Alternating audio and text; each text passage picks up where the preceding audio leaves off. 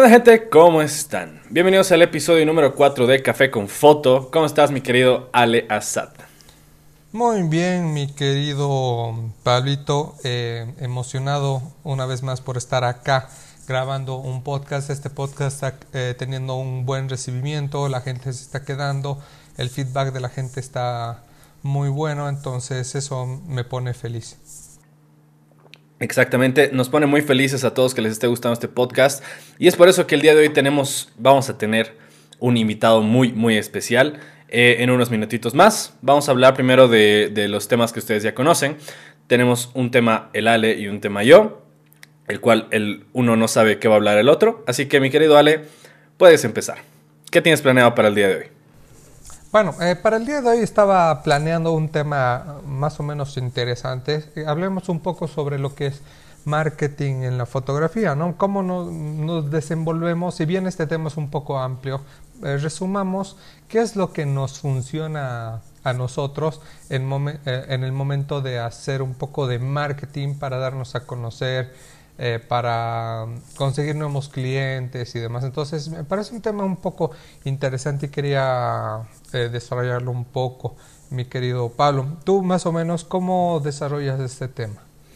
A ver, yo me ha, tomado mucho tiempo establecer mis estrategias en cuanto a en cuanto a mi marca se refiere, porque tú sabes, casa de herrero, cuchillo de palo, ¿no ve? Por más de que estudio marketing, eh, es súper complicado para mí eh, establecer las estrategias que, he estudiado a mí mismo, porque no me puedo estudiar, eh, es, es, bien complicado. Pero, digamos, las que más aplico es el tema del inbound marketing, que es ofrecer contenido de calidad, eh, con el fin de que el cliente no sienta que lo estás persiguiendo, sino él sienta que está yendo a ti. Entonces, en mi caso, yo he tomado una consultoría de, de marketing de otra persona, justamente para, para ver de, de que me asesore un poquito, y me ha dicho, tu posicionamiento tiene que ser el fotógrafo profesor, el fotógrafo que enseña, porque eh, yo he sido profesor durante, durante dos años de fotografía. Entonces me he hecho posicionarte como el cuate que aunque es chango, sabe, sabe bastante y la gente va a decir, ok, si este chango sabe y me está enseñando gratis en YouTube, en, en Instagram, en lo que sea, realmente el conocimiento que tiene que tener detrás es importante, entonces me interesa contratarlo. Hay tres tipos de contenido dentro de, dentro de este tipo de marketing. Es el contenido promocional, que son los descuentos, sorteos, promociones, etcétera. Está el contenido de marca, que son mis fotos que posteo en Instagram, y luego está el contenido eh, de calidad, que son los videos de YouTube, el podcast, historias donde hablo con gente, etcétera. Entonces, esos tres tipos de contenidos mezclados hacen que mi marca tenga todo un, toda una estrategia, digamos, para que yo no tenga que estar buscando clientes, sino ellos me busquen a mí cuando me necesiten. Eso, Pero hermano, sí, ¿cómo- de manera muy eh, resumida. Déjame preguntarte en esto, eh, ¿cómo desarrollas esa cualidad específica, digamos, como tú, el fotógrafo profesor? ¿En qué punto ha llegado a este, a este punto? O sea, ¿En qué punto has llegado a este punto? Disculpa la redundancia. Es importante hacer una especie de prueba piloto, consultar Ujú. a gente y decirle, ok, describime en cinco palabras.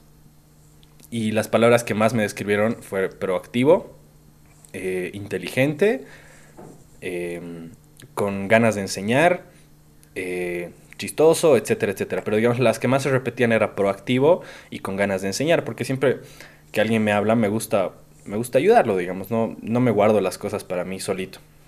Porque el conocimiento es global, o sea, yo he aprendido todo YouTube, no es nada que la gente no pueda encontrar. Claro. Y, y para mí mucho mejor si yo les ayudo a encontrar ese contenido que a mí me ha tomado un, un cachito encontrarlo. Entonces, eh, es, es, una especie de prueba piloto donde tú vas preguntándole a la gente qué piensa sobre ti y tienes una idea de la percepción que tiene tu marca en la gente. Entonces, la idea no es preguntarle a tus amigos, ¿no? sino a gente con la que has trabajado, hey, una preguntita, che, ¿cómo me describirías? ¿Cómo describirías la experiencia del trabajo? Etcétera. Digamos, prueba y error. Sí. Sí, porque también hay gente que me ha dicho así como, mira, me gusta mucho tu trabajo, pero eres muy mal hablado. Entonces, ah, sé Claro. que es una característica de mi marca y ya veo yo si la refuerzo, o sea, la hago parte de mi marca, que en este caso sí, o la quito. Claro. Ok, ¿y qué tips les puedes dar a la gente que, o o sea, a los fotógrafos nuevos que está empezando para darse un poco a conocer, ¿no? En este mundo de la fotografía. Primero, no tenga miedo a cagarla, porque es importante hacerlo. O sea, es importante cagarla para aprender de, de los errores. Se aprende más de los, de los fallos que de los aciertos. Y, y no tengan miedo a mostrarse tal cual son. O sea, yo al principio, cuando empecé a hacer videos, era muy formal, ¿sabes? Muy, bienvenidos chicos, el día de hoy vamos a, les voy a hablar un poquito de esto. Y yo no soy así, o sea, yo soy, yo soy un poco más eh, mal hablado, eh, soy más gritón, tengo unas opiniones bien, más extrovertido, exacto, tengo, tengo mis opiniones bien marcadas. Entonces, el momento en el que yo me mostraba a la gente tal cual soy y empezó a decir groserías y empezó a decir lo que pienso sin miedo a que la gente me, me diga, ay, maldito esto, maldito el otro, es cuando realmente la gente te empieza a apreciar. Porque una persona tibia nunca va, nunca va a tener gente que lo, que lo siga o gente a la que pueda influir justamente porque es tibio. Cuando tú dices, tengo esta opinión y creo en esto, va a haber tanto gente que no te apoye como gente que te apoye y estás ganando gente que se vuelve parte de tu comunidad. Mm, ok. ¿Tu hermano mío? Bueno, en mi caso, eh, bueno, como, como sabrás, yo, yo estudio publicidad y marketing, nos hemos conocido en la, en la propia en la propia universidad y bueno yo estoy en mi, en mi año y en mi año ya de en mi último año para salir y em, justamente este tema me, como que me apasionó combinar lo que es el tema del marketing y la fotografía, que justamente estoy haciendo mi proyecto de grado en base a eso, ¿no? Generar un documento que nos pueda ayudar a los distintos fotógrafos para, para desarrollarnos, ¿no? Entonces, he llegado a varias conclusiones, incluso mm, yo mismo he, hecho, he puesto a prueba distintas, distintas cosas, como tú dices, prueba y error, distintas estrategias que a mí en lo personal me ha funcionado y me gustaría compartirles, digamos, algunos tips de los que yo he ido ¿no? agarrando por eh, distintas partes, ¿no? Eh, como primer eh, tip, el, el, nombre de la marca es muy importante, ¿no? al momento de, de, darse a conocer en redes sociales, se tiene que cumplir dos requisitos que sea corto y fácil de recordar, ¿ya? Para, mm, claro, eh, esto no solo se aplica a personas individuales, se puede aplicar a empresas grandes. Por ejemplo, Coca-Cola, fácil y corto. Pepsi, fácil y corto. Apple, fácil y corto. Samsung, fácil eh, y corto. Entonces, si nos ponemos a analizar distintas marcas, todos son cortos y fáciles de recordar. Y lo mismo, por ejemplo, mi, propia marca, eh, Aleazad, corto y fácil de recordar. Nuestro invitado, Marco Guzmán, corto, fácil de, recordar. Artemisa, fácil de recordar. Artemisa, ¿no? Eh, que, es, que, es, su marca de su agencia publicitaria, corto y fácil de recordar. Entonces, si nos ponemos a analizar, entonces la, marca, la, carta de presentación de, la persona es eh, el nombre, ¿no? Entonces, eh, es un tema complicado. Yo para mis distintos proyectos he tardado años, ¿no? Ale ha tardado casi siete años si no me equivoco, en aparecer. Eh, mi agencia de modelaje me ha tomado 6, 7 meses eh, en aparecer porque es un tema de que hay que ir buscando y buscando y buscando, ¿no? Entonces, lo bueno es que como esto es una evolución, si escoges un nombre ya puedes ir evolucionando después. Una vez que ya tienes tu, tu nombre, la idea es eh, cómo te vas a volver conocido con la constancia no hay otra.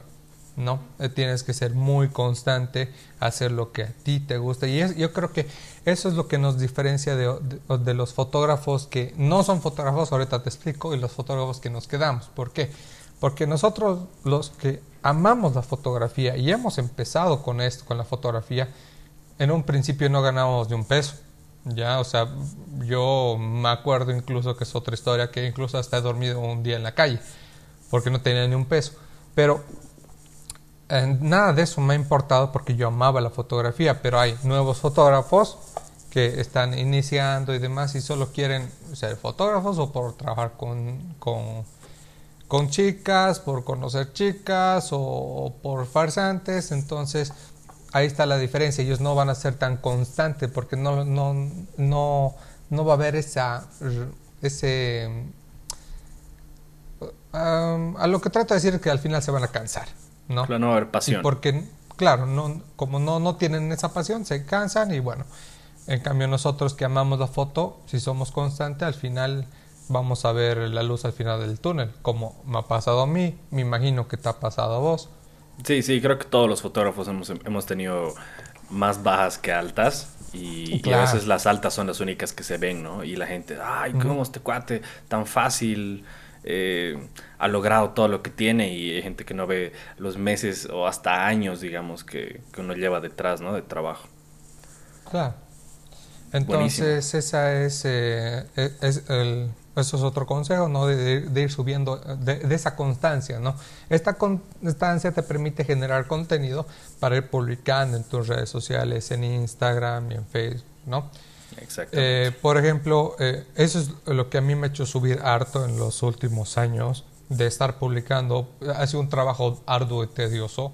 Incluso tomaba por semana tres, cuatro sesiones a la semana y me guardaba eh, una cantidad de fotos justamente para agarrar unita, publicarla, agarrar otrita, publicarla así sucesivamente y tener contenido ¿no? que ir mostrando. Porque eh, las redes sociales es eso, no tienes que estar ahí presente y, y, estar, es como la televisión, tienes que estar presente y presente y presente y recordarle a tu gente que estás ahí y ahí y ahí y ahí. Si publicas una vez cada mes, la gente se va a olvidar de ti, ¿no? Entonces, por eso la constancia eh, dentro de las redes sociales es fundamental para el momento de darse a conocer, generar nuevos, clientes nuevos clientes y crecer, ¿no? Como marca.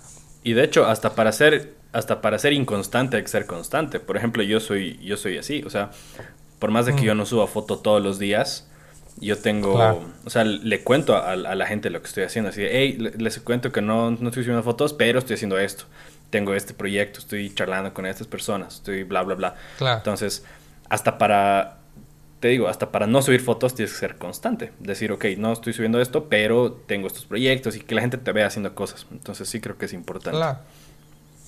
Ahora, em, hay una cosa que, de parte de mi investigación que he estado haciendo, que tú has sido entrevistado, Marquito ha sido entrevistado, entonces em, en mi investigación he hecho una entrevista que eh, muchas, muchos de los fotógrafos no, no utilizaban el tema, y más sorprendido la verdad, el tema de las tarjetas de presentación.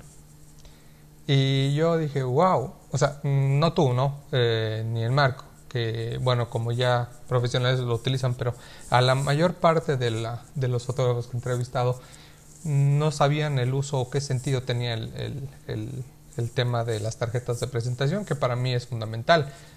¿no? Eh, hay un consejo que me dijo una docente una vez, que me dijo, muy bien, la gente ya sabe tu marca, tienes muy buen trabajo, muy buen producto, pero yo en ese tiempo solo mostraba mi logo. Me dice, te voy a poner un reto. La gente tiene que conocer la persona que está detrás de la cámara, no solo su, su, su, producto. Entonces yo dije, ok.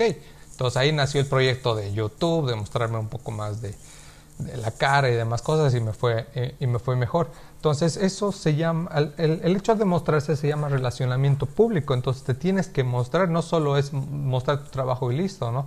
La gente tiene que eh, conectarse contigo. Digamos, si vas a, una fiesta, a una reunión de negocios y demás, tienes que estar ahí presente. Y a veces, muchas, muchas veces no, va, no nos va a alcanzar el tiempo de decir, ah, ¿cuál es tu Instagram? Ah, ¿cuál es tu tu, tu, Facebook, porque a veces tenemos nombres raros y no nos encontramos y tardamos una eternidad en encontrarnos. Es más fácil agarrar tu tarjeta, toma mi tarjeta, punto. Y esto también lo aprendí en un evento eh, donde estaba charlando justamente de esto con otra amiga que tenía. Y estábamos hablando justamente del tema de las tarjetas. Me dice, ay, ¿tú usas tarjeta? Yo, no, no tengo necesidad, le En este tiempo que no, no utilizaba. él me dice, ¿por qué? Eh, me, beneficia más tenerlos en mi Facebook y demás, pero ella me dice, sí, pero ellos no te tienen en el bolsillo. Esa, esa, esa, esa frasecita me hizo volar la cabeza. No, te tienen que tener en el bolsillo el día de mañana. Ah, y conocí a ese fotógrafo. Agarra la tarjeta y ve. Entonces, el tema del relacionamiento público también es un tema muy importante. Cuando vas, digamos, a una reunión con amigos, colegas fotógrafos, les das tu tarjeta. Incluso hasta te sientes más profesional, ¿no? Cuando eh, incluso estás hasta hablando con una chica, te gusta mi tarjeta, punto, ¿no? O sea, eh, algo menos profesional, ¿no? Entonces te hace ver más eh, fuerte, ¿no? Como marca. Entonces es un tema interesante, un tema importante el tema del uso de las tarjetas, el tema del uso también de redes sociales, ser constante. ahorita no, no quiero ampliar mucho toda mi investigación, porque nos vamos a, tardar horas, pero estos tips es lo que les puedo dar. Si necesitan alguna duda, consulta o, si quieren que profundicemos de estos temas, pueden escribirnos a arroba café con foto. Eh, no se olviden que estamos eh, eh, presentes. Igual me pueden escribir a mi Instagram personal, arroba ale barra asad barra baja foto. Y si quieren escribir o tienen alguna consulta también con Pablito, lo pueden escribir a su Instagram que es arroba Pablo Villarro barra baja foto con PH también. Muy bien, hermano. Para ya no alargarnos mucho más, mi tema lo vamos a tocar con nuestro invitado del día de hoy. Para los que no lo conozcan, se los presento. Es el señor Marco Antonio Guzmán Torrico, más conocido como Marco Guzmán, mejor conocido como Artemisa. Bienvenido, Marquito, ¿cómo estás? Chicos queridos, ¿cómo están? Muy buenos días. Es un placer estar aquí en este día domingo, a las 10.46 de la mañana. Eh, haciendo esto para la gente. Eh, estoy muy agradecido por la invitación, Ale, querido Pablo, hermano. Eh, siento que este tipo de cosas desarrollan, sobre todo en nuestros clientes, muchas cosas. Entonces, no solamente el tema de que a futuro puedan ser un cliente nuestro, sino más bien seamos amigos, seamos una comunidad que pueda compartir el trabajo nuestro y nosotros demos un trabajo a nuestros futuros clientes para alegrar sus vidas. Creo que ese es el fin de esto. Bienvenidos, ¿cómo están? ¿Qué tal? ¿Todo bien? muchas, eh, muchas gracias, mi querido Marco. Date la bienvenida al podcast. Gracias por aceptar nuestra invitación. Y bueno, em, te, hemos traído aquí justamente para hablar de tu vida, de tu experiencia. Eres una persona muy capaz. A los años que te voy conociendo, eres una persona muy capaz, muy jovial, ¿no? Entonces, yo creo que la gente puede aprender mucho de ti, ¿no? Y qué mejor que en este formato de charla de, entre amigos, ¿no? Para que la gente te vaya conociendo más sobre tu vida, sobre lo que haces, si tienes algún consejo eh, o si simplemente quieres contar qué hiciste ayer. Entonces, exactamente. Eh, el micrófono está acá, hermano, y bueno, ya vamos a empezar a charlar entre entre todos, ¿no? De verdad, muchísimas gracias hermano por aceptar la invitación. Eres el primer invitado del podcast y creo que es importante recalcar que no solamente eres el primer invitado eh, porque llevas muchos años de trayectoria, sino porque tienes un trabajo muy influyente y uno de los trabajos más complicados también, porque no es lo mismo hacer fotografía de paisaje y a perritos que el tipo de fotografía que tú haces. Entonces, sin desmerecer, sin desmerecer ningún tipo de fotografía. Pero a ver, Marquito, para la gente que no te conoce y te está escuchando por primera vez eh, en sus dulces oídos, ¿quién es? ¿Quién es Marco Guzmán? ¿Quién es Artemisa? ¿Cuánto, ¿Cuánto tiempo lleva en el rubro? ¿Qué hace? ¿Qué no hace? ¿Cómo empezó? Exactamente.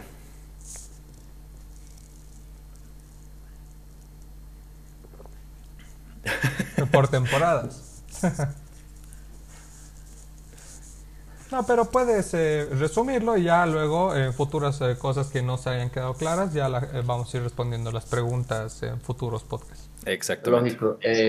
bueno, voy a empezar por un lado interesante, ¿saben? todo comienzo tiene un final. es bien chistoso. antes de formar Artemisa, antes de fundar, mejor dicho, Artemisa el año 2012, eh, yo antes trabajaba con un grupo de personas que justamente hacíamos eh, marketing, ¿ya? El problema fue que las personas estas, eh, bueno, habían, habían dos puntos fundamentales. Este grupo de personas que estaba rodeada de mí y yo rodeo de ellos y estamos intentando hacer empresa aquí en Bolivia desde el 2012 con este tema de marketing primero, ha sido un show porque ha sido, ha llevado muchas complicaciones. Este grupo de personas, les agradezco y, lo puedo decir ahora públicamente. Eh, les, agradezco a estas personas que me han dado la espalda, porque gracias a esa espalda que me dieron en su momento, yo personalmente he tomado la idea de intentar demostrarme a mí mismo que podía hacer todo lo que quería planteado en ese grupo de personas sin ellos porque no, notaba que no tenían un correcto desempeño. Y es por eso que cuando quizás Ale hablaba rapidito de este tema de los tipos de fotógrafo, es que hay que saber separar bien las cosas, ¿no ve? O sea, si tú vas a vivir, o sea, vas a plantear una empresa de este tipo de rubro, porque obviamente una cosa es ser un fotógrafo amateur, todos tienen su celular, etcétera, entonces va a haber realmente una diferencia marcada ahí entre una persona que quiere hacer dinero de, este, de esta profesión, digamos, y otras personas que quieren tener entretenimiento de esta profesión. Entonces, básicamente, imagínense el 2012, el tema de fotos era eh, un tema sumamente, vamos a decir, monopolizado, ¿ya? Eh, aquí localmente en Cochabamba habían empresas eh, contadas con las dedos de la mano que hacían fotografía profesional, tenían el tema de revelado y etcétera, etcétera, ¿no? Entonces, eh, la, vamos a decir, la propuesta, la, el reto es muy grande. Saben que el 2012 yo me encontraba en una, en una disyuntiva justamente igual que ustedes y yo acabé un poco tarde la U por muchos temas familiares. Entonces, básicamente, eh, yo ya tenía 26 años, 26, 27 años, y yo ya estaba empezando a hacer mi empresa y me sentía atrasado. Imagínense, eso es, para mí sentía que estaba contra el tiempo y que el tiempo me estaba dando y, y no quería hacer nada de eso. Entonces, yo estaba preocupado, tenaz, tenía, tenía que llevarme el pan a la boca, tenía que dar plata en mi casa porque antes vivía con mi padre eh, y con mis hermanos y nada, entonces ha sido el reto. Eh, hemos empezado por lo más práctico. El tema de las tarjetas, obvio, esa época, el 2012 era un must, ¿me entienden? Actualmente eso ha sufrido un montón de cambios, se los voy a comentar después, o en otro rato, no sé, habrá que ver. Y simplemente hemos empezado a hacer fotografía de marketing, ¿sí? No les voy a mentir, eh, mi primer escritorio, chicos, y mi primera oficina oficial como Artemisa, como empresa, entre comillas, porque ni siquiera estamos registrados todavía esa época en una empresa o, o con un NIT. Eh, si quieren hacerlo, perdón, entre paréntesis chiquititos, si van a hacer fotografía con, con, empresas y todo, tip, ahí está el tip, tienen que estar registrados eh, oficialmente en el servicio de impuestos internos, ¿no? porque las empresas grandes te piden que emitas factura. Y bueno, ese tipo de cosas. Entonces, en el 2012 empezamos con, eh, con fotografía sumamente básica, teníamos un equipo semi-pro. De hecho, ni siquiera era casi semi-pro, era, era una Canon 60D de esa época, eh, que no tiene nada que envidiar, tiene muy buen acabado, pero sin embargo no era una fotografía profesional. Entonces, imagínense, hemos agarrado recursos, he sacado un préstamo, el tema económico es muy importante yo creo que todos los fotógrafos y todos los profesionales y cualquier persona entiende bien este tema. Y se los digo ahora a todos ustedes, eh, gente querida que está ahorita viendo este video. Todos queremos dar un buen servicio, todos queremos tener platita, todos queremos tener eh, salud, una, una casa estable, pero ese proceso aplicando junto con el marketing y el marketing a tu vida y, la vida con tu relación pública y tu relación pública con, con tu propio marketing, es todo un proceso. Francamente, eh, a partir de que fundamos Artemis el 2012 y el 2013, 14, ya empezamos a hacernos como un poquito de bulla. Y es interesante porque antes las redes sociales no eran el fuerte. Bueno, esa época sí era Facebook y todo el mundo estaba en Facebook. Entonces, eh, único era Facebook. Básicamente, entonces ahí es donde yo, se me prendió el foquito un cachín y dije, pucha, crearé nomás la página en Facebook de la empresa. Por ahí sirve. Y mírense, ese por ahí sirve, pucha, ha desatado un, todo un boom, ¿me entienden? Porque era la idea. Yo me, yo me ponía a pensar y decía, ok, estamos en el 2014, ya, ya, ya tenemos una cartera de clientes interesante, hemos empezado a manejar marketing, hemos obviamente cada vez pulíamos el tema eh, tanto profesional como académico, equipo. A medida que han ido pasando los años, hemos ido, bueno, primero pagando nuestros créditos, nuestros alquileres, todas las cosas que eran las, las, que nos daban el soporte para que nosotros podamos hacer empresa.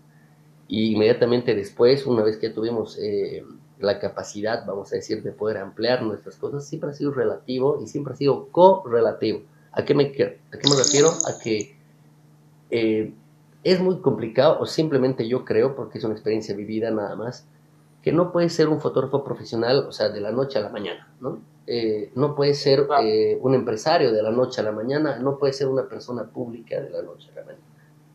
Requiere todo un reto y mientras más fuerte es el reto, no les miento, es muchísimo más rico. Imagínense, yo ni tenía idea que hace ocho años iba a estar sentado un domingo a las 10.55 y el 10 de mayo del 2020 para hablar con dos colegas, cuates, buenas personas, más jóvenes que yo, pero que ubican está en ese emprendimiento. Entonces, pucha, es algo realmente muy, muy, muy beneficioso para todos y personalmente es una experiencia realmente muy linda de vida.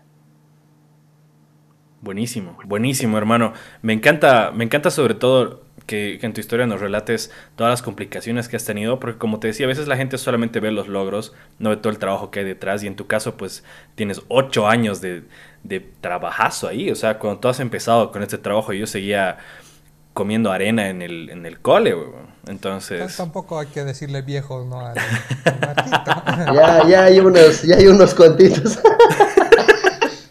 Oye, pero la verdad, ¿saben qué? Tiene, tiene razón un cachito el Pablo, Ale, porque es, es, verdad. Eh, y, y, creo que todos estamos de acuerdo con eso. No sé dónde están, pero bueno, ahí estamos todos de acuerdo. La experiencia definitivamente te marca, ¿no? Y cada, cada situación que ha sido pasando te hace un, una, un reflujo para volver a optimizar más. El tema del, del nombre de la marca, igual, o sea, mi logo, el logo de Artemisa, puta, sufrió un montón de cambios en estos años, ¿no? Y eh, justamente el año pasado, si mal no lo hemos vuelto a rehacer el logo, hemos vuelto a, relanzar la marca, digamos, con, con, con, con, un evento interesante que tuvimos, bueno, ya son hace dos años en realidad, que es cuando saltamos a full frame, porque como les comentaba antes tenía una DSLR y con eso me batía y era, es que era demasiado mm, aguerrido, esa es la palabra, ubicas, tenía al lado colegas fotógrafos que ahora son mis colegas y mis amigos, al lado con puro full frames, camarotas, en una boda, en un ficobol, ah. un montón de cosas. Y yo era ahí hecho al tigre, ubicas, actitud. Actitud es lo que más tienes que tener. Si la actitud en la vida la tomas y, te lo comes, ese puto es impresionante, porque yo estaba al lado de las personas, y clásico, ¿no? Clásico de los fotógrafos. ¿Dónde está mi cámara? A ver, la voy a traer. Estás con la cámara aquí y estás así, ¿no? Viendo qué marquita es, ¿no? Para ver con quién te estás codeando en equipo. Es bien, es bien divertido. Y nada, pues eh, claro, tú sientes que estás ahí menos, pero la actitud que tienes que tener tiene que ser de campeón. Si tú vas a un lugar eh, y bajito, olvídate, tienes que ir a comerte el mundo. Y los invito a todos a que se coman el mundo porque la manera de comerse el mundo es así, pedacito a pedacito, disfrutando cada rincón riquito y después adentro. Y ahora estamos donde estamos, señores, así que estoy feliz. Exactamente, exactamente, En, la, en, la, en el inicio de este podcast estaba hablando sobre el relacionamiento público. Yo creo que tú me has dado prácticamente cátedra en lo que es relacionamiento público porque tú eres una persona bien carismática, bien eh, entradora, extrovertida, cosa que yo antes, bueno, estoy tratando de hacer porque yo siempre me he manejado por redes sociales, pero ese no era mi fuerte, ¿no? de, de estar ahí saliendo a eventos públicos o, o, haciendo estas cosas, ¿no? Entonces yo, yo siento que aprendí mucho de vos, eh, te agradezco mucho porque también he, compartido trabajo contigo y demás cosas y es un, es un aspecto muy interesante, ¿no? Y de las personas se van, se van a ir, se van, se van aprendiendo, ¿no? Entonces yo aprendí eso mucho de ti, del relacionamiento público, ¿no? De, de mostrar la cara, de la actitud, ¿no? Que uno tiene. Entonces eh, yo creo que ese es un tema también muy fundamental. Pero yo tengo una duda, mi querido Marco, cambiando de tema. ¿Por qué Artemisa? ¿No? ¿Y qué es Artemisa? Qué buena pregunta, hermano querido. Eh, wow. se ha vuelto, eh, no me van a creer, se ha vuelto la historia favorita que me gusta contar, de verdad. Eh, se llama Artemisa porque, mm, bueno, para empezar es un tema de energía, ¿sí? Yo desde niño he sido muy, siempre muy querendón del cielo, las estrellas, ¿sí? Y cuando era crío, de chango, este, me encantaba la luna. Que sé yo, estaba en la pubertad, e, era joven, tenía la ventana que pucha, era grande en mi dormitorio y la contemplaba mucho. Eh, ella me ha acompañado en mi tema de mi, de mi relacionamiento amoroso y bueno, un montón de cosas, ¿no? Pero me encanta mucho la luna y la energía que esta transmite. Entonces, eh, cuando le quise poner Artemisa, en realidad primero quería que se llame Moon o solamente Luna, pero me parecía justamente poco comercial. Y, decía, no, mi empresa tiene que tener la fuerza en el nombre de una, de una entidad, o sea, de algo muy fuerte, algo muy grande. Entonces, eh, se me ocurrió pensar y dije, pucha, eh, cuál es la deidad que representa a, la luna. Entonces investigué y obviamente según los romanos se llama Diana y según los griegos la luna la llaman como la diosa Artemisa, que es la regente que cuida a las mujeres, que está encargado del oleaje del mar, eh, es la encargada de cuidar los animales. Yo quiero mucho los animales, por eso me quiero mucho yo. y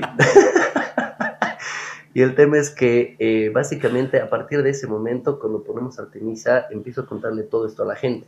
Obviamente no se lo contaba con tanto detalle, pero sí intentaba eh, poder contar esa historia de que mi empresa está representada por una deidad y esa deidad encima está en el cosmos. Entonces, se ponen a pensar, cuando se los cuento así, con las manos y con todo, claro, por el tema de, relacionamiento público, la gente se queda así, ¿no? Es como que, ah, qué buena onda. Esa mística, esa energía que nosotros respondemos a cuando les estamos contando algo, cuando les estamos eh, haciendo una foto, cuando estamos trabajando con las personas con maquillaje, damos un criterio y todo ese tema tiene que estar envuelto dentro de la mística que tu marca representa. En el relacionamiento público, no puedo ir, por ejemplo, a la inauguración de la FICOBOL, que, pucha, lastimosamente este año no la tuvimos, y que yo vaya así, ¿no ves? O sea, eh, tiene ah. mucho que ver la imagen que muestras, la imagen que quieres que tu marca represente y finalmente lo que es el producto final. Entonces, Artemisa nació así, con ese nombre, con esa deidad, y ese tema de la energía, ah. no lo, lo recién, imagínense, después de ocho años, este tema de la energía, de la mística, recién la estoy poniendo en práctica, porque antes mi norte era hacer un trabajo, cobrar la plata y hacer otro trabajo. Hacer un trabajo, cobrar la plata, o sea, era sobrevivir. Perdóname, chicos queridos, el día de hoy por hoy y en este tipo de circunstancias, eh, nuestro negocio no está dando, somos todos conscientes, la gente también lo sabe. Sin embargo, eso no quiere decir que ese negocio se va a acabar. Entonces, lo que estamos haciendo justamente ahora creo que es algo muy interesante, que es justamente somos nosotros nuestro propio feedback, nuestro propio costado, somos nuestro propio juez, nuestro propio jurado, porque mientras más podamos eh, básicamente realizarnos nosotros como personas, estoy seguro que la mística que está envuelta en todo eso nos va a dar trabajo. Entonces es bien interesante porque a medida que va pasando el tiempo, te pones a pensar que en realidad el dinero que haces no es lo importante lo que es importante en realidad, ¿saben qué es, chicos? Es la constancia, la, eh, el estar ahí. Muchas veces yo he estado, pero no sé dónde se ve, así, así de mandar todo por la borda y decir, ¿saben qué? No voy, vuelvo a ser ingeniero civil, eh, voy a estar ahí de supervisor, de lo que sea, ganando un sueldo mediocre de algo que no me gusta hacer. Entonces, complicado. Yo amo hacer marketing, la fotografía me encanta porque tengo un relacionamiento público con personas y eso es toda esta mística que Artemisa justamente ha representado en lo largo del tiempo, se ha ido puliendo.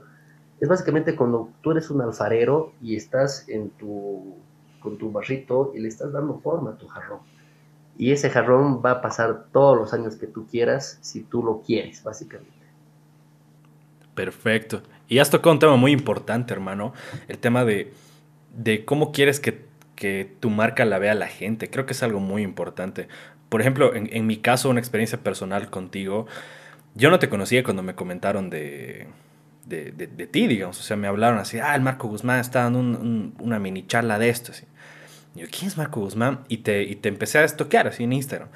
Y vi el trabajo que tienes y dije, wow, este chango realmente tiene, bolas para hacer lo que hace porque no es, no es, eh, no es muy fácil. Ajá, es de huevos. Entonces, creo que desde esa primera impresión que tuve ya ya ha sido una, toda una experiencia, conocerte. Como dice Lale, eh, me has enseñado muchísimo. Creo que el tema de la actitud, por ejemplo, contigo igual lo hemos trabajado muy bien. Para mí ha sido impresionante que a mi corta edad, creo que soy el más bebé de los dos, eh, a mi corta edad me hayas considerado eh, para un... que me hayas considerado para un, para un proyecto grande que era tuyo, que lo llevabas trabajando mucho tiempo y que me has dicho, mira, aunque tengas tu cámara chapi, yo confío en ti para que hagas este trabajo. Y para mí ha sido así. Entonces, creo que, creo que realmente el tema de la actitud es bien fuerte y, y, como lo comentábamos en el primer podcast con el Ale, así fue que yo empecé a dar clases. Mucha gente no me cree que, que a mis 21 yo ya tenga dos años de docente de fotografía, pero ha sido por eso, porque me dicen, oye, ¿te animas a dar clases? Sí, sí, re, re sé dar clases, no sé qué, y no tenía ni puta idea. Y tuve que aprender sobre, la, sobre el pucho. Y como le decía a Lale, y siempre lo digo, el que enseña aprende dos veces. Entonces, creo que eso es clave. Es, es, es clave y, y, y es súper importante para la marca. Pero tratando ya el, el tema que habías tocado y, y yendo un poquito al, al, tema que tenía que tocar yo con el al principio, pero me gustaría tocarlo contigo. ¿Cómo, ¿Cómo haces para evitar esta mala fama? O sea, hay fotógrafos que, no sé, fulanito Pérez, uta, no, este es un arrecho con las mujeres, es así, es asá. ¿Cómo? Porque hay una delgada línea, sobre todo en tu trabajo, que es fotografía boudoir, que eh, está la delgada línea entre ser amigable, extrovertido, jovial y chistoso con las, con las mujeres y ya ser un, un, pervertido que, se las quiere ligar. Hay una delgada línea entre la percepción de la gente sobre, sobre eso. Entonces, ¿cómo lo has trabajado tú tantos años para, para evitar esa mala fama? Ahora, eh, antes de, ahondar más en este tema, yo eh, creo que, bueno, nosotros estamos haciendo estas preguntas porque ya lo conocemos a, Marquito, lo, que hace y lo que no hace. Entonces yo creo que hay que generar un contexto ah, para la gente nueva que nos está oyendo y entiende esta pregunta. ¿no? Em, ¿Por qué Pablo hizo esta pregunta? Justamente porque, para los que no saben, Marco es especialista en fotografía boudoir. Para la gente que no sabe eh, este, esta especialidad, o una de las especialidades que tiene Marco, es fotografía más sensual, eh, más... Eh, puede como decía Pablo, ¿no? Hay una delgada línea entre lo vulgar y lo, y lo, y lo sensual y lo sexy, ¿no? Entonces, eh, todo esto, toda esta información nos va, nos va a brindar ahorita Marco, ¿no? E incluso nos va a explicar qué es, qué no es, su experiencia y demás. Pero quería dar este pequeño contexto para que la gente que no sabe qué es este tipo de fotografía, que, a qué se dedica o su especialidad marco.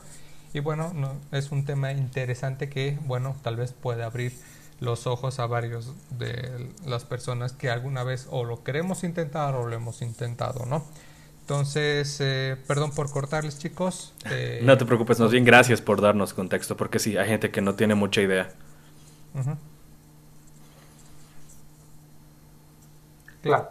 Bueno, en sí, en realidad, eh, sí, comentarles a todos, eh, a pesar de, toda esta trayectoria que se ha seguido, hay algo que a mí me ha gustado mucho y ha sido eh, la fotografía boudoir, en el sentido en que cuando estábamos justamente en este tema de poder destacar como empresas y empezar a hacer una carrera como marca, eh, había un nicho de mercado que básicamente estaba justamente, vamos a decir, eh, no descuidado porque no hay simplemente un descuido, simplemente que no lo tomaban en cuenta por un tema justamente, no sé, llámenlo tabú, llámenlo morbo, como quieran. El tema es que la fotografía de, de o sea, al retratar con la cámara cuerpos, no, no, no solamente mujeres, puede ser de hombres también, eh, es interesante porque a mí, o sea, yo me preguntaba y decía, hay foto de matrimonio, hay foto de cumpleaños, hay foto de 15, hay video de 15, ta, y decía, pero un rato, ¿y este tipo de foto por qué aquí no hacemos? Bueno, busquemos. Evidentemente no hay ningún eh, inconveniente ante la ley, vamos a decir que se puede hacer una fotografía boudoir siempre y cuando tú estés respetando las, las, las, normas y las leyes que el país donde vives en realidad eh, existe. Y el tema de la difusión y la publicación sí tienes que tener cuidado. Entonces, pillé este mercado y dije, mm, ¿será que le voy? ¿Será que no le voy? Lo intenté, lo probé y me animé. Entonces eh, empecé a hacer unas fotos con unos clientes, obviamente venderles. Esto ha sido lo parte, o sea, esta ha sido la parte interesante. Teníamos un nuevo tipo de fotografía para ofrecer. la pregunta era, ¿a quién se lo ofrecemos? Y era bien interesante porque decías, bueno, pues nadie me va a decir, oye, bro, este, estás haciendo fotos, ¿no? Eh, perfecto, oye, eh, tengo unas fotos, quiero ser sensual, nos vemos, nadie te lo va a decir, o sea, mm, nadie podría, digamos, solicitarle un fotógrafo si no conoce su trabajo, ¿no es cierto? Entonces, esta propuesta ha sido bien interesante porque hemos roto paradigmas, hemos intentado romper las paredes que todas las personas aquí en Bolivia teníamos, que es desde los 80, desde que yo nací, creo, digas, vamos a ver con las cosas como son, con palabras y nombres reales, técnicos. O sea, si se te ve medio pezón, complicado. Que si se tenía un pelo en, la, en, la, en, el, en el sobaco, que si el tipo estaba mal barbeado. Son muchos detalles que al final justamente van a ir este, punteando o van a ir ganando una opinión buena o tuya de tu trabajo cuando tú hagas la foto de este cliente. El tipo de fotografía boudoir, para mí, se define como la fotografía que uno retrata la fisonomía humana de manera de hacerlo ver hermoso, atractivo y bonito. Ese proceso de poder capturar un cuerpo, una silueta humana y después realzarla y eso aumentarle, pucha, todo lo que tú quieras, ¿me entiendes? Accesorios, móvil, conceptos, marca, eh, lo que sea. Entonces, es aglutinar algo muy interesante. El día, el día de ayer estábamos intentando justamente hacer unas fotos made in home y se nos ocurrió de, la nada este, hacer, eh, jugar con la paleta. Entonces, eh, hemos hecho una foto con una persona que está con los labios llenos de azúcar, glitter, la paleta de chocolate grandote encima, y solamente se ve este espacio de la cara, ¿me entienden? Junto con la paleta redonda. No saben, chicos queridos, y es más, creo que está en la cámara, se les voy a mostrar lo sexy que se ve esa foto, ¿me entienden? Una foto boudoir es una foto que muestra el cuerpo de una mujer. No necesariamente, bueno, o de un hombre, no necesariamente tiene que mostrar una parte o todo el cuerpo o tiene que estar totalmente naked, para nada. Hay muchas cosas, el, o sea, el espacio, el ambiente es muy amplio como para hacerlo. Entonces, eh, básicamente la fotografía boudoir ha sido un emprendimiento que hemos empezado a hacerlo aquí en Cocha desde, desde no sé, quizás el 2014, 15, quizás por ahí.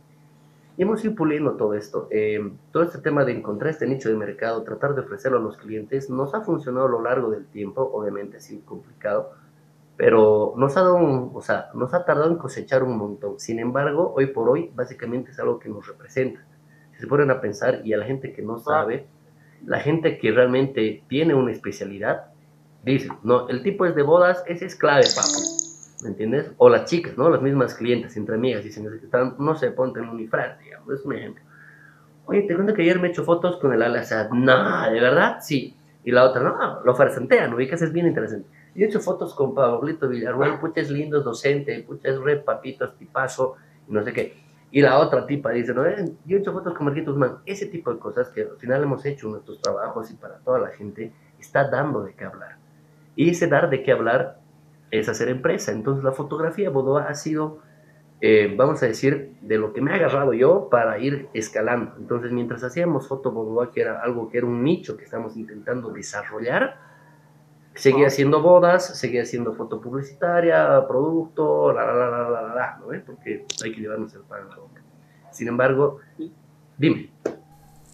Y justamente, tío, tienes mucha razón. Yo te conocí por el tipo de fotografía que tú haces, porque cuando no sabía, bueno, primero yo conocí tu marca, primero conocí tus fotos y luego conocí a la persona. Eh, yo conocí la marca justamente de Artemisa, la marca de Marco Guzmán, eh, justamente por el estilo de foto que haces. Incluso sin conocerte yo pensaba, ah, no, este es un pedante, debe ser una persona que coquetea demasiado con las chicas y demás, pero eso es otro, otra, otra mentalidad que tenía en ese momento, pero ya otra cosa es cuando ya te conoció en persona, que eres una persona muy humilde, una persona bien respetuosa, entonces justamente te ha funcionado eso, porque yo conocí primero ese estilo de fotos y dije, wow, o sea, eso impacta, ¿no? Entonces yo creo que te, te ha funcionado. Sí, es verdad. Básicamente hemos empezado a ver este nicho de mercado porque internacionalmente eh, esto, es muy común, o sea, no es un tema tabú para nada. Eh, vamos a hablar muy francamente para la gente que va a estar viendo este video. El, fotografiar un desnudo para mí es exactamente igual que fotografiar una boda. Obviamente se hacen las cosas totalmente distintas, tienen otro tipo de criterios, otro tipo de manejo, porque obviamente no puedes hablar con una modelo que va a estar... Eh, digamos, eh, en una producción fotográfica, en, no sé, pues en Apote, cerca de una cascada, con solo cinta aislante pegada en la parte del cuerpo, como esa vez hicimos con Ale un trabajo. Estuvo buenísimo, estuvo re divertido. Que en una boda, 14 horas con una pareja de novios, encima sus padres, reuniones de coordinación, fotografías post-boda, fotografías pre-boda, escoger fotos, hacer un mosaico, son cosas totalmente distintas. Entonces, hay que saber con qué, o sea, a cada tipo de persona, cómo vas a tratarla. Entonces, imagínense, yo, he, yo he tratado de ponerme en los zapatos de mi cliente. Lo he intentado, así interesante. Y claro, eh, si yo digo, pucha, le estoy pagando, escúchame, este es un detalle muy importante que me encanta comentarlo. Si le estás pagando a una persona para que te saque una fotografía o un set de fotos, y encima, o sea, aparte de que solamente es un servicio, tú estás consciente de eso como cliente, ¿ya? Entonces, lo que debería hacer el fotógrafo para este tipo de casos es justamente eso, y nada más, es brindar un servicio. Para brindar un servicio de fotos de este estilo, sin duda alguna, tienes que tener mucho carisma, porque si te pones en los zapatos de la persona, esta persona está confiando primero en ti. Encima te está dando su dinero. Dos. Y tercero, lo mínimo que está pidiendo es básicamente que se acabe el trabajo. Si se ponen a pensar, si este es un negocio, nadie está hablando aquí de, perdóname, de una, de una goma, de una piernita, de, un ambiente romántico. Señores, para nada. Obvio, tienes que poner toda la ambientación necesaria en tu estudio, donde tú estés con tu cliente para que eso funcione, sin duda. Claro. Pero, o sea, el que te esté pagando, el que ella esté confiando en ti, esté semi-naked y encima tú estás coqueteándole, se ponen a pensar, no tiene sentido. Obvio, tienes que ser carismático, tienes que poner cómoda o cómodo a tu cliente para que las fotos salgan bien. Entonces, el que pongas un ambiente cómodo no necesariamente tiene que decir o exigir que esto vaya a pasar a más cosas, para nada. Entonces, eso es algo que debemos marcar de entrada en este tipo de, de, fotografía y especialmente en este tipo de dinámica que tú haces con el cliente, porque lo que más está esperando el cliente es el resultado y esa persona también le está poniendo los huevos, como comentábamos, le está poniendo la actitud y sobre todo le está poniendo su amor propio, porque e-, esa persona quiere verse bien después en esa foto. Entonces, ese trabajo en equipo va a realizar que una foto boudoir realmente funcione. Ahora, si nos vamos al punto netamente emocional, porque también el marketing tiene que ver con eso, con emociones, porque hoy por hoy sabemos bien eh, que todas las personas se están manejando con un marketing emocional, ubicas, mientras más te llega al corazón, te vuelves realmente más humano con esa persona o con esa empresa. Por eso es que te vuelves amigable. Y por eso es que estamos influenciando ahorita en ese tipo de videos, porque no es mi marca, no es mi cara, sino es el estilo de vida que llevamos cada uno. Entonces, básicamente funciona así. Si vas a tener un negocio de estos, tienes que tener en cuenta muy claro un ambiente adecuado, el que estás prestando un servicio y tercero, que obviamente después de eso más bien puedes ganar mucho, puedes tener una futura cliente que se puede casar, una futura cliente que puede ser mamá, una futura cliente que puede agarrar eh, su negocito, su emprendimiento, y como has hecho un buen trabajo, esa persona te va a decir, papi, necesito que me des una mano con esto porque yo trabajé contigo, me sentí muy bien, me hiciste sentir muy bien, el resultado fue agradable para mi persona como cliente, te vuelvo a necesitar. ¿Se dan cuenta? O sea, ¡pum! ¿Me entienden? ¿Quién va a pensar que de hacer unas fotos boudoir puedes terminar luego siendo el, el, el, fotógrafo de la familia, ¿me entienden? Es muy interesante para echarle cabeza. Puede ser, no les voy a mentir, de fotos boudoir he saltado a fotos de compromiso, a fotos de boda, eh, graduaciones, un montón de cosas. Entonces, pónganse a pensar mucho. ¿Cómo vas a conectar a tu cliente para que siga siendo tu cliente? Muy interesante. Entonces, si le voy a hacer un trabajo feo o le voy a hacer un trabajo muy, muy, muy a la muy a la mierda, porque esa es la palabra, porque hay gente que hace trabajo a la mierda. Imagínense, esa persona no te va a volver a llamar sin duda. Nos ha pasado, me ha pasado a mí, no tampoco les digo que soy una persona, guay, soy impecable, no, señores, tengo muchos errores, pero justamente de esos errores me estamos aprendiendo. Pablito, dime algo, papi. Hermano querido, me parece interesante, una, cosa, y, es, este, este, tema, este que, tema que que ahorita has tocado, de, la, de, la, de, la, fotografía, de, o sea, te están dando su dinero, te están dando su confianza, etcétera. ¿Cómo rentabilizas esto? O sea, no solamente le estás vendiendo fotos eh, boudoir a tus clientes, a veces le vendes a marcas, entonces, al ser un nicho tan específico y un mercado tan nuevo y con con una mentalidad en el país que es tan cerrada, exactamente, ¿cómo, ¿cómo, lo has rentabilizado? Porque es un producto que a veces la gente no busca. Entonces, o que si busca, lo busca muy por debajo, ¿no? Entonces, ¿cómo lo rentabilizas? ¿Cómo vives de esto? ¿Y cómo terminas tú liderando una empresa? Perfecto. Bueno, básicamente eh, el tema de la rentabilidad de este servicio ha sido, eh, lo voy a comparar con una idea interesante. ¿Se acuerdan antes que habían helados panda? ¿Alguien se acuerda de, los helados panda? Sí, sí, claro que sí. Ok, hoy día podemos comprar un helado panda, chicos. Uh, súper complicado conseguirlo. Es muy escaso. Exactamente. ¿Por qué les hago esta pregunta? Porque nos va a pasar lo mismo y pasa en realidad lo mismo. cuando vuelve rentable esto es porque hemos ofrecido un nuevo helado, un nuevo, un nuevo servicio, un nuevo tipo de foto. Y obviamente rentabilizarlo ha sido todo un reto, porque para empezar, el tipo de foto es tan específico que necesitamos, este, obviamente, y los mismos clientes tienen que tener una preparación previa. Un ejemplo de una persona que le encanta hacer gimnasio, es muy fitness, eh, ella comparte sus recetas, entonces e, e, este, ella quiere elaborar contenido para sus redes sociales para que ella misma también gane más clientes de sus recetas y de su entrenamiento. Es algo que hoy por hoy es normal, la verdad. Imagínate el 2012 que alguien te diga eso, loquísimo. La gente dice, eh, no, no pasa nada. Imagínense, entonces, eh, ese tema rentable, ¿dónde lo vuelvo? O sea, ¿dónde vuelvo plata este tipo de fotos? Ahí es donde queremos nosotros en esta propuesta de tipo de servicios brindarle al cliente una, un tipo de fotografía nueva donde esta persona se pueda sentir realizada. Escúchame bien, y cuando hablo con las manos lo hablo así porque es justamente la manera de poder llegar a la gente. Cuando esta persona está dándote todos estos, estos pasos, su dinero y todo, lo que esta persona quiere hacer para monetizarlo es simplemente generar ella también más plata. Ella está invirtiendo, escúchame, Aquí está el truco. El truco es así, ya lo pillé, perdóname que me haya dado un, este, un par de vueltas. el truco es en que tú tienes que poder vender a esta persona el dinero de inversión en imagen personal que esta persona requiere para que esta persona luego lo aplique en vaya a saber qué cosas. Entonces, ese es el tema de la rentabilidad. Le estás ofreciendo a una persona generar contenido profesional fotográfico para lo que ella quiera en función de la situación que ella tiene, lo que quiere representar, si es un deportista destacado, si es una modelo que quiere empezar una pasarela, es una persona que más bien le gusta mucho el diseño de ropa, hay un montón de opciones. Entonces, ahí está la parte rentable, darle a una persona la oportunidad de invertir su dinero en ella misma para que ella misma sea mejor. Qué cool, qué pintudo.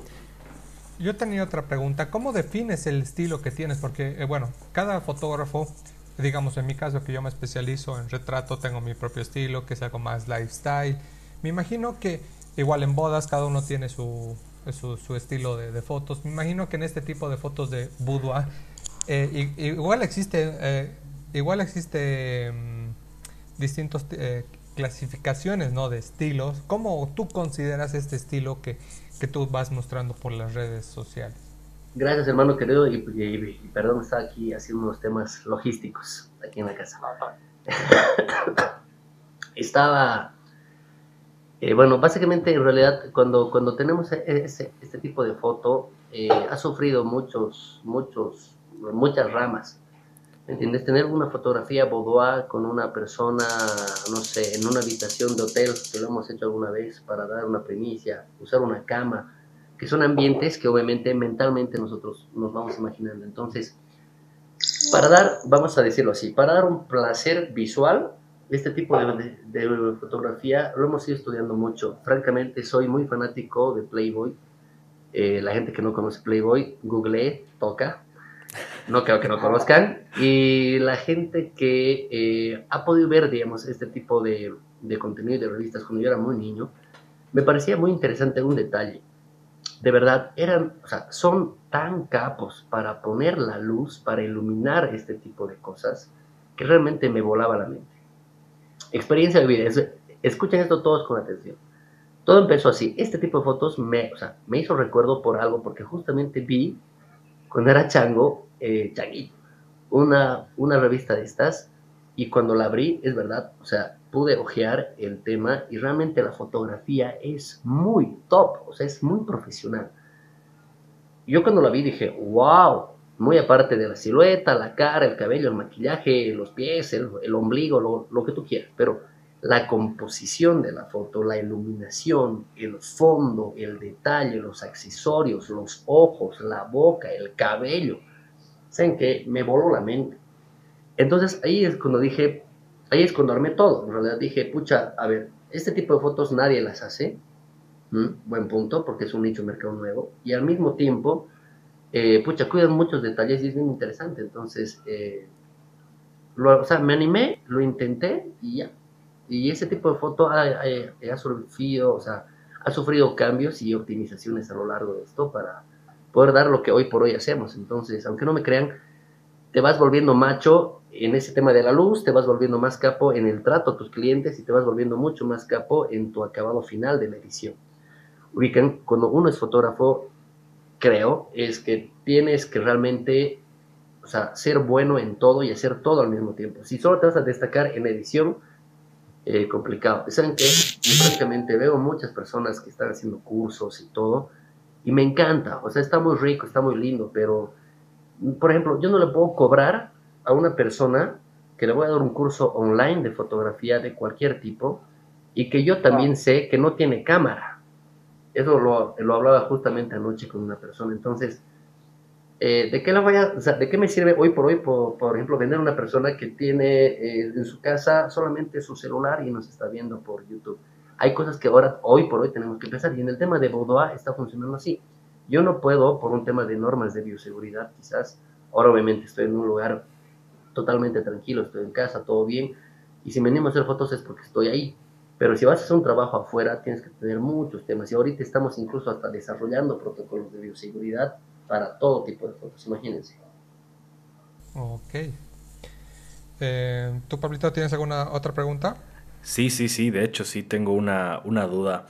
Eh, me parece muy interesante cómo este trabajo em, no solamente está visto como un tabú, sino a veces está visto como, como algo hasta malo. Entonces, así como hay gente que le encanta tus fotos, que debes tener muchísima gente que que está todo el día pendiente de tus fotos y te sigue y le encanta tu trabajo, debes tener gente que, no le gusta, o sea, que realmente eh, no, le gusta este tipo de trabajo y tan debe llegar hasta comentarios eh, de gente de mierda de, ah, seguro eres así, seguro estás haciendo estas cosas con la modelo, etc. Entonces, por lo menos en mi percepción, y es algo que me encanta mucho de, de ti como marca personal, como Marco, ya no como Artemisa, sino como Marco, es que te vale madres. Y eso me, parece increíble. Entonces, ¿cómo has llegado a este punto de decir, tengo un nicho nuevo, un, producto complicado, una mentalidad cerrada en el mercado, un, tengo oferta, pero no sé si hay demanda? Y encima que te valga madres, que te digan que lo que, lo que estás haciendo está mal o, o, que piensen cosas de ti. Entonces, ese tema de la actitud, ¿cómo lo trabajas tú? Porque sí es diferente en cada fotógrafo. Sin duda, sin duda que sí, Pablo, hermano, y es algo que realmente nos ha costado. Eh, es difícil, ¿viste? No puedes llegar a tocar una puerta o hablar en un WhatsApp y ofrecerle a una persona unas fotos y decirle, oye, eh, me pareces muy simpática, eh, o sea, no va así, ¿me entienden? Uno no va a llamar o no va a hablar por un Instagram a decirle, oye, este, quiero hacer unas fotos bodas contigo, ¿te animas? En realidad no, creo que la idea más bien ha sido justamente el poder darlos, o sea, darle a, la gente de a poco. Yo tengo entendido que hoy por hoy eh, mucha gente, por ejemplo, del lado del ámbito del fotoperiodismo, por ejemplo, ve este tipo de fotografías como algo no muy profesional, vamos a llamarlo así. Sin embargo, ah. afuera, afuera es de lo más común y afuera realmente hay unas producciones que, pucha, son espectaculares y es un negocio que básicamente es a nivel global y mundial. Eh, hablando netamente como un negocio en, términos de, oportunidad, eh, este negocio, perdónenme que se los comente junto con el Internet, es muy rentable afuera, ¿no? Aquí no. Eh, aquí le hemos encontrado la rentabilidad y ya, pero no podemos salir de algo más de un ámbito nacional y obviamente tenemos ciertas limitaciones. En cambio, afuera es de lo más común porque la gente tiene otra cultura, señores, y siento que muchas veces hemos ido rompiendo los paradigmas de las personas que han estado trabajando con nosotros porque justamente tienen esos miedos. Tienen el miedo de lo que hable la gente. Personalmente a mí me pueden decir de todo, yo solamente sé mi vida y lastimosamente tú puedes ser el tipo más carismático del mundo, pero mi rey y mis hermanos queridos nunca vamos a estar contentando a toda la gente. Algo que he aprendido incluso este año solamente, imagínense, hace una semana. Son, son unas leyes de vida que realmente son importantes. Y una de esas dice, no vas a tener contento a todo el mundo. O sea, no esperes contentar o agradarle a toda la gente, porque no lo vas a hacer. No puedes esperar agradarle a todos. Es imposible.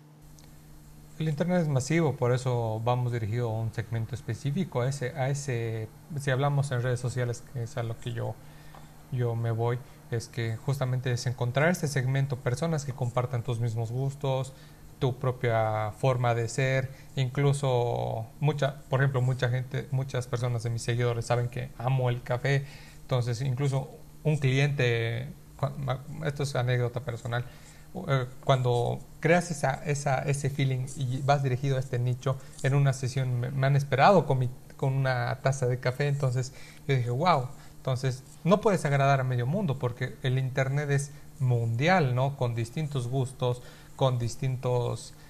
Eh, con distintas experiencias, entonces la idea es encontrar a personas que, que gusten de lo, lo mismo que tú y vayas creciendo esa comunidad, no vayas creando esa comunidad. Sí, eh, tengo entendido que toda la gente que incluso se anima a hacer estas fotos, y ustedes también lo han vivido, estoy seguro, es porque todas las personas también quieren eso, no pueden, o sea, es que no podemos vivir en una burbuja. No podemos decir, ah, somos Bolivia, entonces mis fotitos de mi carita nomás, porque son bien bonitas. o sea, las personas, las mujeres, los, los varones también queremos destacar últimamente está muy, muy, muy, muy, de moda el tema de la gente que tiene gustos sexuales eh, diferentes a los, a los que ya hoy por hoy son realmente normales. Uno puede ser gay, puede ser lesbiana. Ese tipo de fotos son gran... Me acabo de decorar algo muy lindo. Hemos hecho con Alejandro Gamboa, un maquinista profesional, él es homosexual. Señores, hemos hecho una foto por el Día del Orgullo Gay. No tienen idea la fotaza que nos hemos tirado. Ahora, imagínense, y yo, porque puedo tener una convicción, un tema religioso, lo que sea, si vamos a empezar a ahondar en este tema para generar la opinión de las personas, estamos jodidos. Porque la gente no puede pensar o no puede esperar la gente que tú pienses igual que ellos. Y no lo hagan. El tema de contentar a la gente no tiene absolutamente nada que ver con el tema de poder acercarse a la gente. Son dos cosas distintas. ¿Mm? Claro. Eh, de todas formas, recordar a la gente que nos está escuchando las redes sociales de Café con, de, Café con Foto. Pueden eh, mandarnos sus, dudas, preguntas o incluso sugerirnos temas de, los que poder hablar en, eh, de aquí en un futuro en los siguientes, post, en los siguientes podcasts, ¿no? nos pueden seguir en arroba café con foto en todas las redes sociales, en YouTube, en Spotify, incluso estamos en Apple, en Apple Podcast. Eh, me pueden seguir a, a, mi persona como Ale barra baja Asad barra baja foto con PH, a Pablito. Como Pablo Villarro barra baja foto con PH también. Y a Marquito querido. ¿Le pueden seguir en? Bueno, señores, lo pueden seguir en Marco Guzmán Foto con PH en inglés. Bienvenidos. Todos con PH. en, todo caso, si quieren ver incluso más de su trabajo y demás, pueden ir seguirlo en Instagram. También está como en, Facebook como Artemisa, creo. ¿no? Sí, está como Artemisa Bolivia cuando lo puedes este, poner dentro del, teclado. Y nada más, está como Artemisa Bolivia. Simplemente no le quise poner cocha porque quería expandirme. Claro. Bien, bien, Entonces, recordarles, chicos, que pueden eh, seguirnos en nuestras redes sociales, hacernos consultas, ver nuestro trabajo. Si agradecemos mucho el apoyo que está teniendo tanto este podcast como en nuestras propias redes personales. Exactamente. Marquito eh, querido, se nos queda corto el tiempo para hablar contigo, como tú dices, necesitaríamos toda una temporada para hablar de toda la experiencia y toda, todas las cosas que sabes. Entonces, de verdad, muchísimas gracias por ser nuestro, nuestro primer invitado. ¿Algún consejito, tip, algún comentario más que, tengas, hermano mío? Tienes el micrófono a tu disposición. Justamente a esto, a esto quería llegar. Ya, ya para finalizar, eh, en un principio hemos, eh, hemos terminado, hemos dicho, digamos, cuestión de marketing, tips de marketing, en, el principio del podcast, ¿no? Eh, que es el tema que yo, yo propuse. En este caso, para los nuevos fotógrafos que se están iniciando, los que ya tienen incluso un poco más de trayectoria, ¿qué consejos nos puedes dar tú en el sentido de hacer este tipo de, de fotos? Hablo de fotografía boudoir, ¿no? Lógico, lógico. Bueno, eh, muy aparte de eso, la verdad, los consejos que le puedo dar a una persona que está intentando o que quiere medirse en este tipo de fotografía eh, son tres cosas importantes. Una, ambiente. Creo que ninguna persona, eh, quizás muy pocos, por ahí me incluyo, voy a querer estar en, un abrigo con botas de cuero en el puente Recoleta con todas las luces de los taxis alrededor. Ubicas, es una fotón, pero yo no la haría complicado, ubicas. Entonces, el consejo que le puedo dar a un, un, un colega, algún amigo de eso, es que primero tiene que darle ambiente, ¿no? Y justamente la fotografía boda eh, implica un poco de intimidad. Pero me refiero a una intimidad profesional, ¿me entiendes? Tienes que tener un, un lugar adecuado para que esa persona pueda tener el uso del baño, tenga un lugar para que se maquille, para retoques, el tema de la ropa tiene que estar bien puesta. Ese ambiente que tú vas a darle a tu cliente eh, definitivamente te va a dar un plus porque ese cliente está dándose cuenta que tú estás manejando este servicio de manera profesional. Entonces, si pones buena música, hay un ambiente interesante, le ofreces agua, hay buena iluminación, te has tomado el tiempo de hablar un rato con esa persona, romper el hielo, hacerlo más, más ameno, te va a funcionar. Y dos, ese es un punto importante, igual que les doy un tip, es un tip de café con foto, anótese a toda la gente. El tip de café con foto para hacer foto boudoir creo que tiene que ver definitivamente mucho con la actitud. Eh, tú tienes que pensar que estás haciendo una fotografía a una persona y esta y, esta persona está confiando tanto en ti que va a dejar que tú hagas tu trabajo. Entonces el tip siempre tiene que ser ah, actitud, buscar un ambiente de diversión, un ambiente que sea relajado, que incluya obviamente la parte de esta mística del boudoir, pero de eso se va a encargar la foto. En realidad el tip es que tú te deberías encargar de la persona, en encargarte de que esta persona esté cómoda, encargarte de darle un criterio, encargarte de ver opciones, hacerla sentir de manera cómoda, hacerla, manera, eh, eh, hacerla sentir de manera eh, especial también es muy importante, porque no todas las personas vienen igual con una actitud full a hacer unas fotos, pueden venir de, de, un problema, de terminar un, este, un laburo, de acabar un trabajo de la U. Entonces, si se ponen a pensar en el tema de transmisión de energía, y estoy tocando este punto importante porque el tip de la fotografía boudoir es eso, la energía.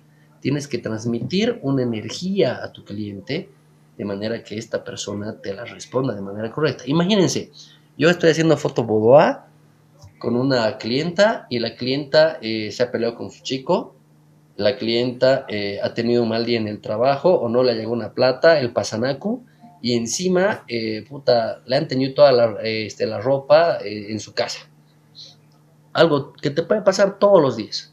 ¿Cuál es el tip? Habla. Si vas a estar con esta persona, sabe de ella, preocupate por esta persona. Eh, tienes que entender qué es lo que éste está buscando y, el, y cuando está ahí, ella, esta persona ha ido a relajarse, no ha ido a estresarse más. Entonces no puedes pretender con tu trabajo y con tu fotografía ir a estresar más a una persona. Todo lo contrario, tienes que darle las buenas vibras, la, la, buena onda, para que esta persona se divierta, esté contenta, se desenvuelva, ella, ella cuando esa persona se sienta lista, se va a desenvolver, ella misma va a poner más de su parte y ¡pum! Ahí es donde la hicimos. Cuando eso pasa, cuando ese momento llega, cuando tú has construido, ojo, cuando tú has construido ese momento, estás hecho. Obviamente todo este paso previo tiene que tener con mucho el tema de cuidado, medir palabras también. Uno puede ser grosero, yo puedo hablar con mi gente huevadas, eh, ajos y cebollas, por supuesto que sí. Sin embargo, la parte importante es que cada tipo de persona tiene una manera de ser. No es que tú te adaptas a la persona, no. Todos somos lo que somos, pero cuando estás trabajando, lo que tú estás haciendo es ser flexible con algún tipo de comportamiento o, o quizás tú estás siendo más bien un poco enfático con algunas cosas que se pueden salir de control. Pero para eso no necesitas ni estar serio ni nada. El último tip creo que es este. Si vas a hacer foto boudoir, papi, papu, mamu, solamente anda y divertite. Nada más. Excelente, excelente, hermano. Muchas, gracias por, por aceptar nuestra invitación. Obviamente quisimos abordar este tema de, la fotografía boudoir porque yo, creo que es un tema interesante, pero recordar a la gente que nos escuche que Marco no solo es eso, también hace fotografía de bodas, fotografía de familias, eh, fotografía, me estaba diciendo en la entrevista que incluso hace fotografía de naturaleza. Entonces, Marco hace distintos tipos de fotografía para su agencia, para él mismo. Entonces, es un profesional muy capaz para todo, todos, este tipo, eh, todos estos tipos de fotografía. Exactamente, no se olviden ir a seguirlo a su Instagram, Marco Guzmán Foto con PH. Pueden ir ahí a ver su, su trabajo, toda la trayectoria que tiene, todos los tipos de trabajo que, que hace, porque el Marquito sube de, de, todo a su Instagram. Es un Instagram bien, bien diverso, bien lleno de cosas. Entonces es, es, bastante, es bastante divertido meterse a su Instagram y empezar a, a ver qué cosas ha hecho, ¿no? De verdad, muchísimas gracias. Marquito querido por, por estar aquí, ser nuestro primer invitado. De verdad, se aprende mucho cuando estamos contigo. Eres una persona muy capaz. Y pues, muchísimas muy, gracias, de verdad. Carismática. Así Entonces... me enseñó mi mamá. Perfecto, hermanito. Bien, espero que no sea la, última vez. De hecho, de hecho queremos, queremos seguir sabiendo eh, muchas más cosas de ti. Entonces, te esperamos en próximos episodios, hermano querido. Y si la gente y si la gente tiene alguna duda o consulta sobre este tipo de fotos o quiere más información sobre este tipo de fotos o sobre otra foto o quiere volverlo a traer eh, como invitado a, Marquito, nos pueden escribir en arroba café con foto y bueno, de todas maneras todos los links van a estar acá abajo en los comentarios, si no me equivoco, de, de YouTube y bueno, de podcast, ya, ya vamos a ver cómo linkear este tema. Chicos queridos, les agradezco mucho haber estado en este segmento de Café con Foto. Estoy eh, realmente feliz. Es un domingo eh, divino. Yo estoy chochazo y la verdad es que gracias por el emprendimiento, gracias por darse el trabajo, la tarea, dormir, preparar, a ver el audio. Luego vamos a editar. O sea, nos, nos espera un montón de cosas, pero realmente es algo muy entretenido, algo muy gratificante. Los bendigo, les mando un abrazo grande, les mando mis, mejores energías. Eh, y nada, espero que estén pasando una buena cuarentena, por favor no cometan errores. Y bienvenidos a la gente que quiere ser parte de, de, esta aventura que es Artemisa, ahí están las redes sociales. No quiero hacer publicidad, más bien todo lo contrario, quiero que sea algo mucho más nato, mucho más natural. Pero sí, este es el espacio adecuado para poder eh, repartirles a todos ustedes lo que hacemos. Así que gracias a, a mis hosts, a ver, lo voy a hacer así. Gracias, Ale querido. Te agradezco mucho, hermano querido. Gracias, Pablito, hermano. Espero que todo haya sido buenísimo. Y nada, les agradezco un montón por darse el tiempo, chicos. Mil gracias. Perfecto. Bueno, y muchas gracias a ti por aceptar la, la entrevista. Eh, y bueno, muchas gracias, Pablo, por de nuevo hacer este podcast conmigo. Siempre es un placer, hermano. A Ale lo pueden seguir como Ale barra baja Asad barra baja foto en Instagram. A mí como Pablo Villarro barra baja foto en Instagram. Muchísimas gracias a todos por escucharnos y nosotros nos vemos en el siguiente podcast. Hasta luego chicos. Chao, chao.